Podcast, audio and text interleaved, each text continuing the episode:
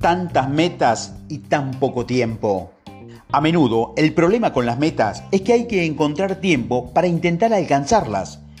En nuestra sobrecargada vida siempre buscamos la manera de gestionar nuestro tiempo. Para muchos, la gestión del tiempo significa segmentar tus vidas, sobre todo las laborales, en pequeñas cajas, cada una de ellas representando un cierto número de horas o minutos.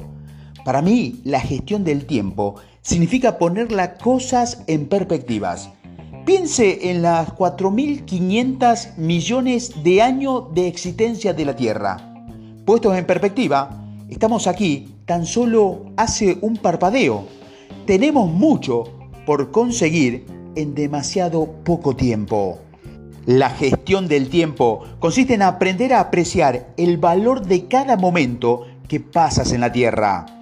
No todos los momentos serán emocionantes. Habrá momentos eh, de excitación, de depresión y momentos tranquilos de introspección. Pero no deberías desperdiciar ninguno. No se puede planear cada momento de la vida, pero sí analizar cómo lo pasas y pensar si estás aprovechando o no el tiempo sabiamente. Y si no es así, encontrar la forma de hacer los cambios necesarios. Aquel que cada mañana planifica las acciones del día y luego se atiene a ese plan, lleva consigo el hilo que le guiará a través del laberinto de una vida ocupada. La gestión efectiva del tiempo significa algo más que marcar en un calendario y llevar una agenda. Significa ser más cuidadoso con el tiempo, no menos. Significa ser crítico acerca de lo que se hace en casa y en el trabajo significa tomar las decisiones de pasar tu tiempo con tu gente que te interesa, significa tener mayor percepción del mundo que te rodea y tu lugar en él. Gestionar el tiempo es importante para las ventas, al igual que es importante para cualquier otra cuestión. Comience definiendo tus objetivos y lo que intenta conseguir. Luego pregúntese cuál es la mejor manera de conseguirlo. Si establece tus metas, decida qué tácticas usará y luego planifique el tiempo en forma eficiente. Acabará consiguiendo los resultados deseados. El tiempo es el bien más importante que existe.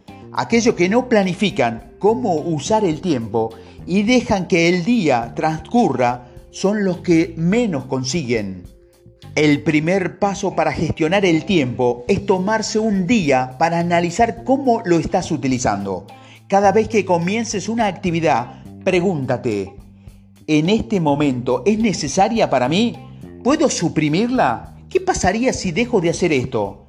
Tal vez sea mejor delegarlo a otra persona y ahorrarte ese tiempo. Por ejemplo, si te sientas a escuchar los mensajes de voz Pasarás más de media hora anotándolos. Por otro lado, tal vez tengas una asistente que podría ayudarte a escucharlos y anotar los números de teléfono. O podrías leer esa información en tan solo un par de minutos. Es una tarea que debe ser hecha, pero que no tienes que hacerla usted necesariamente. Piense en cómo gestiona su correo electrónico. El correo, el correo, electrónico no ha reemplazado al correo o a la llamada telefónica, se ha sumado. Por supuesto que tiene cosas positivas, pero a veces sentimos que estamos a, a su disposición. La gente te llamará y te preguntará, ¿has leído el correo electrónico que le envié hace 15 minutos? La solución es tomar el correo electrónico como si fuera el correo ordinario de papel, revisarlo en determinados momentos. La idea de que debe dar una respuesta inmediata es perjudicial para el trabajo y para la vida. La forma en que se gestiona el tiempo depende de su propio temperamento. Algunos encuentran confuso y agobiante lanzar muchas bolas al aire al mismo tiempo. Otros se ven estimulados por esa situación. Recuerde, solo que no importa cuántos proyectos tenga, únicamente puede concentrarse en una cosa a la vez. David Allen, un experto en el tema, dijo en una ocasión, puede hacer cualquier cosa, pero no lo puede hacer todo. Lo que significa es que puede hacer lo que quieras, pero no todo al mismo tiempo. Debes reconocer que es un ser humano con limitaciones. debe hacer todo en orden. Debe escribir orden y decir, haré esta tarea primero, me tomaré tanto tiempo, luego haré la otra. Para decirlo de otra forma, es como un cruce de calle donde todos quieren pasar por la intersección al mismo tiempo. Nadie lo consigue. Es cuestión de establecer prioridades y una secuencia. Es sentido común, pero es difícil pensar en ello cuando se está atrapado en la vorágine. Por eso debes convertirlo en un hábito en tu vida.